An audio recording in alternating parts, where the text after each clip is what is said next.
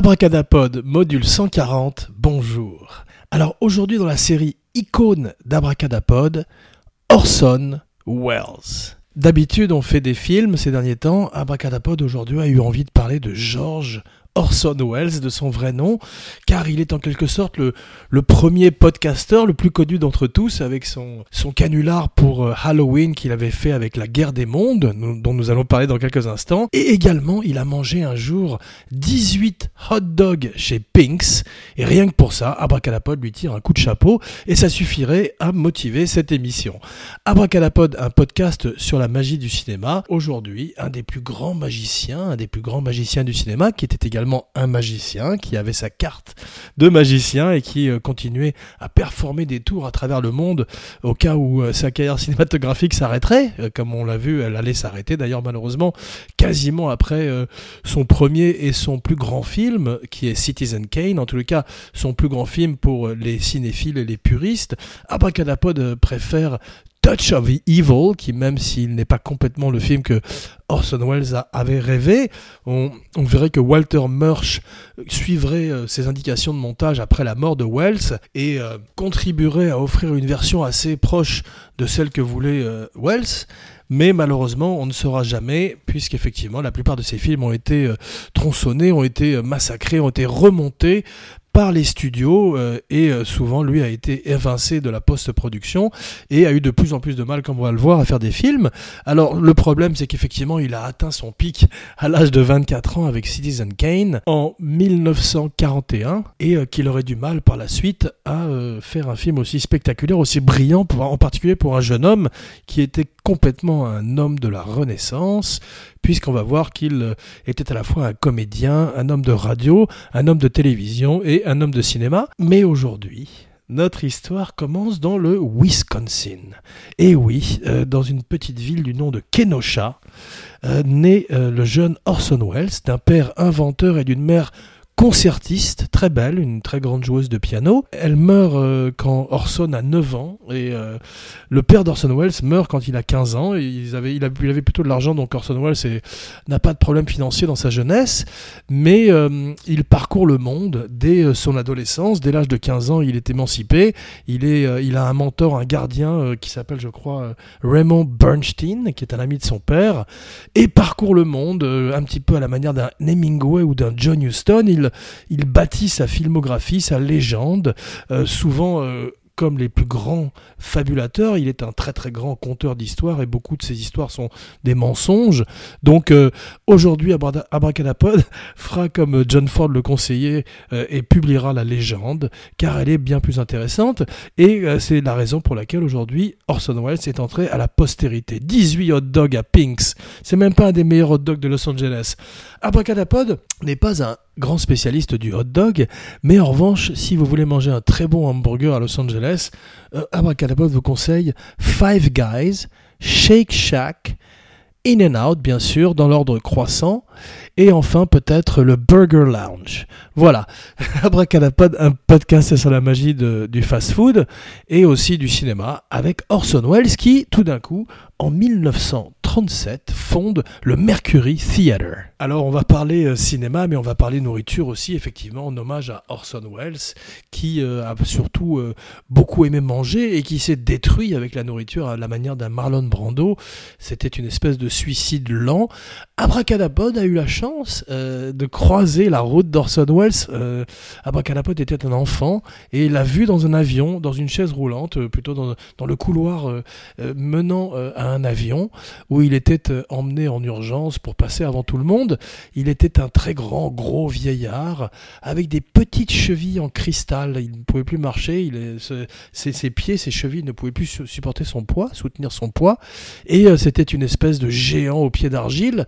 Euh, donc Abracadapod a été très ému de le voir et de voir un homme extrêmement diminué, malheureusement. Aujourd'hui, il n'est pas diminué puisqu'il a 19 ans. Il est à Hollywood. Il vient de se marier, il fait du théâtre, et après avoir parcouru le monde, l'Europe, et, euh, avoir euh, combattu des taureaux dans l'arène en Espagne, c'est ce qu'il dit, et eh bien tout d'un coup, il, euh, il bâtit sa légende à Broadway, et devient en même temps un homme de radio, et avec le Mercury Theatre qu'il fonde avec John Houseman en 1937, finit par créer le Mercury On Air, qui était euh, son podcast à lui, où tout d'un coup il, euh, il joue tous les grands, les grands classiques du répertoire, de Moby Dick à Shakespeare. Il maîtrise parfaitement Shakespeare. Euh, il est passé par l'Angleterre où il a étudié Shakespeare. Et effectivement, on voit dans des, des images sur YouTube qu'il en parle aussi bien qu'un Peter O'Toole. Il en parle d'ailleurs avec Peter O'Toole. Il y a énormément d'images sur Orson Welles qui sont à la fois touchante et tragique. La plus extraordinaire, la plus drôle, c'est celle où il fait une promotion pour le champagne français et il est complètement sous. C'est à la fois drôle et, triste et euh, en même temps euh, absolument extraordinaire comme document sur le cinéma et sur un génie du cinéma. Il y en a un autre où Orson Welles, qui a été également hôte, puisqu'il était extraordinairement drôle et intelligent, euh, a eu son propre talk show et interview Andy Kaufman. Alors Andy Kaufman est un autre grand trickster, un autre, un autre joker comme lui, et tout d'un coup, il est extraordinairement respectueux de Orson Welles, qui lui-même, Orson Welles, reconnaît Andy Kaufman un très grand trickster. Toute sa vie, Welles sera un mélange de, virtuosité et d'échecs, de talent, de magie et de fraude. Il ferait un film euh, dans les années 70. Ces films des années 70 sont également euh, amputés malheureusement moins intéressants que la première partie de sa carrière, mais un film comme F for Fake parle des, des fraudes dans le monde de l'art et euh, entre la magie et les fraudes, Orson Welles était un homme de, fumée et de miroirs. Les miroirs qu'il a mis en scène de façon magnifique dans Lady of Shanghai, le film qu'il fait en 1947 avec Rita Hayworth. Euh, ils sont mariés, c'est la fin de leur mariage et ça se passe très très mal sur le plateau entre eux. Mais il la filme dans des miroirs et on verrait que la scène influencerait plus, des années plus tard Robert Clouse et Bruce Lee pour euh, Enter the Dragon et l'extraordinaire scène où il affronte Mr. Han dans le hall des miroirs. De Citizen Kane à la voix d'une planète dans, un, dans le dessin animé des Transformers dans les années 80, la planète Unicron. Euh, on demanderait d'ailleurs à Orson Welles, mais c'est quoi euh, Transformers Il dirait, je joue le rôle d'un gros jouet qui parle à des petits jouets. Donc il avait bien compris euh, là où il était. Et c'est drôle de voir que quand il faisait de la radio, il fait The Shadow. Alors il faisait du pulp, il, euh, on parle d'un projet de film de Batman où il aurait joué Bruce Wayne. On, peut se rêver à imaginer Orson Welles en Bruce Wayne et Conrad Veidt en Joker dans un Batman euh, gothique en noir et blanc. D'ailleurs, Orson Welles disait si vous voulez faire un chef-d'œuvre, filmez-le en noir et blanc. C'est lui qui inspire Peter Bogdanovich pour tourner The Last Picture Show, premier film en noir et blanc.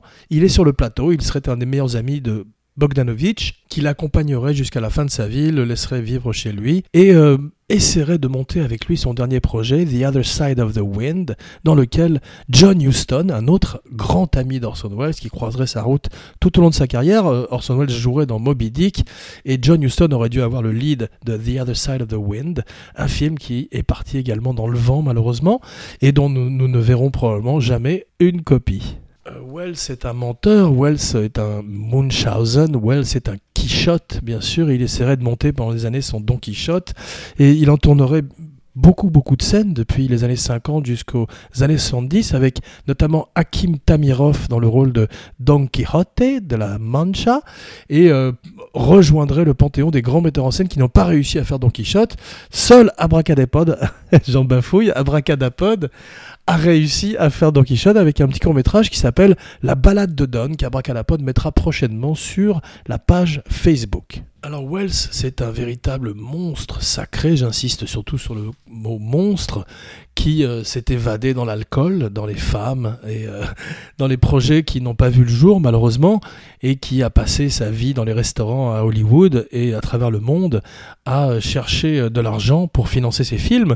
Il interrompait notoirement les films en cours de route pour aller tourner des publicités ou des films très très inférieurs à son talent pour euh, renflouer les caisses de son propre film, euh, abandonnant toute son équipe dans les hôtels dans des pays à travers le monde pendant des mois et euh, donnant des films extrêmement décousus à l'arrivée, malheureusement. La guerre des mondes, telle que Orson Welles la voix, la guerre des mondes de H.J. Wells, à ne pas confondre. D'ailleurs, Orson Welles croise la route de, de H.J. Wells par hasard euh, sur une route des États-Unis et ils passent la journée ensemble et s'entendent très très bien à la, suite de son canular sur la guerre des mondes pour Halloween. Il crée euh, une mini panique euh, à travers les États-Unis. les gens pensent que l'invasion extraterrestre a lieu en temps réel puisque Wells crée un univers sonore avec des acteurs et des effets spéciaux fantastiques pour l'époque sonore et fait croire réellement à une invasion dans le New Jersey qui se propage petit à petit à travers les États-Unis. Euh, il aurait plusieurs procès et euh, serait le premier jackass de l'histoire du cinéma. Il rencontre euh, Joseph Cotton à l'époque du Mercury Theatre qui resterait sa muse, son De Niro pour son Scorsese, un très très grand acteur qui continuerait à avoir une très très belle carrière à travers plein d'autres films. On le verrait également dans Le Troisième Homme de Carol Reed, où Orson Welles est fantastique dans le rôle de Harry Lime, un des grands méchants de l'histoire du cinéma, car un méchant terriblement humain. 1941, Citizen Kane, William Randolph Hearst, Citizen Kane. Orson Welles s'attaque à, à, un magnat de la presse, il en souffrirait beaucoup d'ailleurs, il dirait que sa carrière aurait été abîmée par ça. Il ne voudrait pas d'ailleurs par la suite parler de Citizen Kane car il sait quelque part que c'est probablement ce qu'il a fait de mieux, bien qu'Abracadapod préfère Touch of Evil. Touch of Evil a ses défauts. Charlton Heston est un euh, flic mexicain à Los Angeles, c'est déjà un problème. Ça aurait été mieux si ça avait été un acteur euh, mexicain, mais à l'époque, il n'y en avait pas beaucoup malheureusement. Et euh, le film souffre un petit peu d'un montage approximatif, mais reste un des plus beaux plans séquences d'ouverture de l'histoire du cinéma, avec l'extraordinaire musique d'intro et la fluidité de la caméra qui se balade de voiture en voiture à la recherche d'une bombe qui, euh, comme le disait Hitchcock, est sur le point d'exploser. Hitchcock, un autre gros euh, metteur en scène, qui effectivement a mangé énormément, comme Brando et comme Elvis Presley. Des icônes qui se sont abîmées à coups de, de sandwich au peanut butter.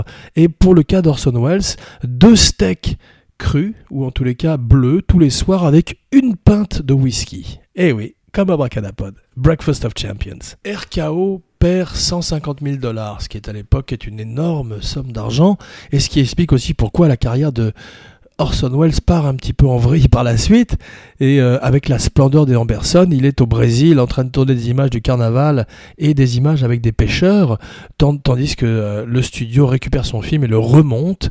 Euh, on verrait que ce serait une espèce de motif, de pattern qui se répéterait à travers toute sa carrière, jusqu'à perdre complètement le contrôle de ses films, donc obligé de partir en Europe pour tourner tout d'un coup une scène d'Othello en Italie et un an après tourner la réplique en Afrique. Donc c'est euh, les chants contre chants les plus espacés de l'histoire du cinéma. C'est drôle de euh, a appris à l'occasion de la recherche pour cette émission que Vincent Price avait euh, également participé à l'aventure du Mercury Theatre. Donc en même temps, il y avait Joseph Cotton, Vincent Price et Orson Welles. Orson Welles est aussi intéressant pour les projets qu'il n'a pas fait que ceux qu'il a fait. Effectivement, il a croisé la route des Muppets et euh, il a également failli être Monsieur Rourke. Qui est Monsieur Rourke? Non pas Mickey Rourke, mais The Plane Boss, The Plane L'île fantastique, Hervé Vilches, Ricardo Montalban. Aaron Spelling préférerait engager Ricardo Montalban, très connu pour une pub euh, en Amérique pour des voitures de luxe avec des sièges au cuir corinthien. Et euh, Orson Welles aurait dû faire Monsieur Rourke, mais il est pris sur un autre projet. Et également, il est pressenti pour faire Don Corleone. Alors il lobby, il, euh, il euh, essaye d'avoir euh, le rôle, il promet à Francis Ford Coppola de perdre énormément de poids. Francis Ford Coppola, qui est un énorme fan comme tout le monde, est très séduit par l'idée, mais il a déjà dans l'arrière de son crâne, de son gros crâne, lui aussi, ils ont dû manger un plat de pâtes ensemble, de pâtes aux truffes, et dans l'arrière de son crâne, il a déjà Marlon Brando, et c'est drôle car il avait pensé également à Orson Welles pour jouer le rôle du colonel Kurtz pour Apocalypse Now, mais on imagine, on imagine pardon, Orson Welles dans la jungle et euh, ça aurait été probablement moins difficile que ce qu'il a vécu avec Brando. Alors comme toutes les grandes figures mythiques, aujourd'hui c'est la série Icône d'Abracadapod, une véritable icône du cinéma, un podcast sur la magie du cinéma. Orson Welles a eu une vie absolument fascinante, une vie qui ferait une, un biopic presque trop extraordinaire pour être crédible. Et il est également tout d'un coup suspecté, suspect, pardon, dans euh, l'affaire du Dahlia Noir, car euh, les sets, les, euh, les, décors de Lady of Shanghai rappellent le corps sectionné de cette pauvre actrice qui a été tuée à la fin des années 40 à Hollywood, et Orson Welles devient tout d'un coup un suspect dans l'affaire. Au début, quand George Lucas écrit I'm your father, Luke, il pense à la voix d'Orson Welles et se dit qu'il serait bien dans le rôle de Darth Vader, mais finalement change d'avis euh, car sa voix est trop répertoriée. Effectivement, c'est une des grandes voix de l'histoire du cinéma, une des grandes voix de, basse de l'histoire du cinéma, et il aurait pu être la voix de Darth Vader. Orson Welles meurt le même jour que Yul Brynner. Euh, en 1985, c'est pas drôle, et on peut se demander effectivement quelle aurait pu être sa carrière si euh, Citizen Kane n'avait pas vu le jour ou Citizen Kane avait été un échec Il aurait probablement euh, eu une carrière peut-être plus riche et euh, ça aurait été intéressant de voir à quel point il aurait pu marquer l'histoire du cinéma de façon encore plus spectaculaire. Mais toute sa vie, il courrait après le high, le succès de euh, Citizen Kane ne le retrouverait jamais, même si Citizen Kane avait été un échec au box-office, il était tout d'un coup la coqueluche d'Hollywood, et euh, jamais plus il n'avait pu récupérer ce high dans sa carrière, et Abracadapod le regrette, car effectivement il aurait pu faire des films de super-héros extraordinaires, des westerns, des films d'horreur, et tous les films euh, d'Orson Welles que le cinéma n'a pas eu sont une grande perte pour le cinéma. En tout cas, aujourd'hui, il est étudié dans les écoles de cinéma et euh, sa notoriété grandit tous les jours. Il restera une des figures légendaires et mythiques de l'histoire d'Hollywood. Et pour ça, Abracadapod lui tire son chapeau et lui lève son verre de whisky, une pinte de whisky. C'est drôle de penser que Janet Lee est dans euh, Touch of Evil, le film d'abracadapod préféré d'Orson Welles, se fait martyriser dans un motel quelques années avant euh, de, se faire martyriser dans un motel par Norman Bates dans Psychose d'Alfred Hitchcock. Donc Janet Lee devrait éviter les motels. Ce qui est extraordinaire, c'est euh, la grammaire visuelle de Orson Welles. Il a inventé euh, énormément de plans, énormément de, de mouvements de caméra qui n'existaient pas avant lui, les flashbacks. Avant lui, on ne voyait pas les plafonds au cinéma, car effectivement, c'est là où il y avait l'éclairage dans les studios. Il a cassé la grammaire, il a cassé le visuel à la manière d'un Max Ophuls, à la manière d'un Fritz Lang, un Fritz Lang à qui on aurait cassé les jambes, à qui euh, les hot dogs et les studios auraient euh, empêché d'avoir une carrière, mais euh, qui reste néanmoins un des plus grands metteurs en scène de l'histoire du cinéma. Ces jours-ci, Abracadapod voit des films, c'est euh, la période des Oscars, Abracadapod est en train de voir Shape of Water, donc prochaine Shape of Water, spécial The Shape of Water de Guillermo del Toro sur Abracadapod dans quelques jours, ainsi qu'une spéciale Baby Driver, et avec mon frère Gilles Weber, une spéciale Dopa American Made, Tom Cruise. En parlant de Tom Cruise, nous revenons également dans quelques jours avec une spéciale You Can't Handle the Truth. Jack Nicholson, Tom Cruise, Demi Moore, Kiefer Sutherland, Kevin Bacon, Rob Reiner dans un très grand film qui s'appelle A Few Good Men. Jean Weber, signing off. I hate to see that evening sun go down.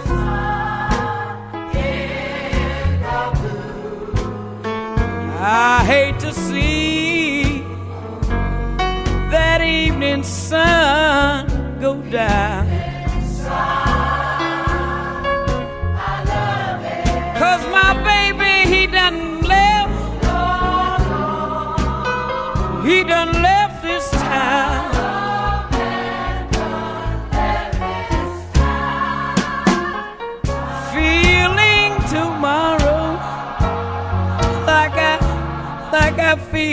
Today. Like I feel. I'm feeling tomorrow like I, like I feel today.